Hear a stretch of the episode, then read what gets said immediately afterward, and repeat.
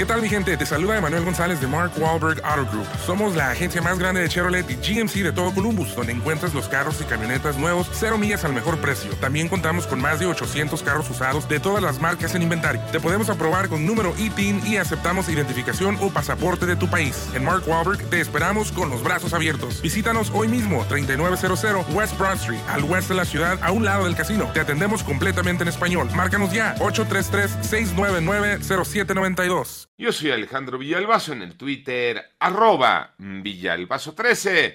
Es jueves 21 de julio, Iñaki Manero. ¿Cómo te va, Iñaki? ¿Cómo estás, Alex Villalbazo, Alex Cervantes? A todos los amigos de la República Mexicana, gracias por seguir en Panorama. Vámonos con las cifras COVID en nuestro país. Mónica Barrera. En las últimas 24 horas, México registró 34.661 nuevos contagios y suman ya 6.523.019 casos confirmados de COVID y 107 muertes en un día para un total de 326.764 fallecidos, informó la Secretaría de Salud. En el informe técnico diario se notifica un promedio de 20.635 personas contagiadas de COVID-19 al día y 25 defunciones en la semana epidemiológica 28 que abarca del 10 al 16 de julio. En 889 Noticias, Mónica Barrera. El panorama COVID al corte más reciente. Y en el panorama nacional, el secretario de Gobernación, Adán Augusto López, aseguró que no tiene temor de que el Instituto Nacional Electoral, y dice textual, lo corra por realizar actos anticipados de campaña al señalar que al instituto ya lo van a desaparecer los diputados.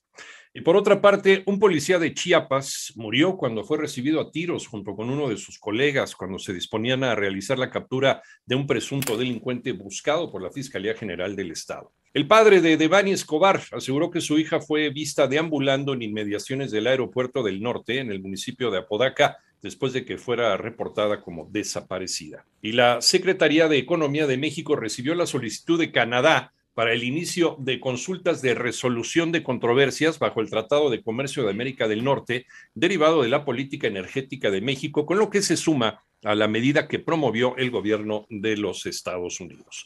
La incertidumbre y la falta de inversión es lo que más golpea la economía. René Ponce. Para el presidente de la Comisión de Análisis Económico del Instituto Mexicano de Contadores Públicos, Ernesto Farril Santos Coy, lo que en estos momentos más afecta a la economía de nuestro país es la incertidumbre financiera, la deficiente inversión nacional y extranjera, así como la percepción de que no se respeta el Estado de Derecho en materia de libre comercio. Que lo que más afecta a la economía es la incertidumbre sobre el Estado de Derecho, sobre el libre comercio. Afecta la confianza de los inversionistas, tanto nacionales como extranjeros. Tenemos una deficiente inversión en nuestro país, alrededor de 19% del PIB, cuando necesitaríamos por lo menos 25% del PIB de inversión. Para 88 9 Noticias, René Ponce Hernández.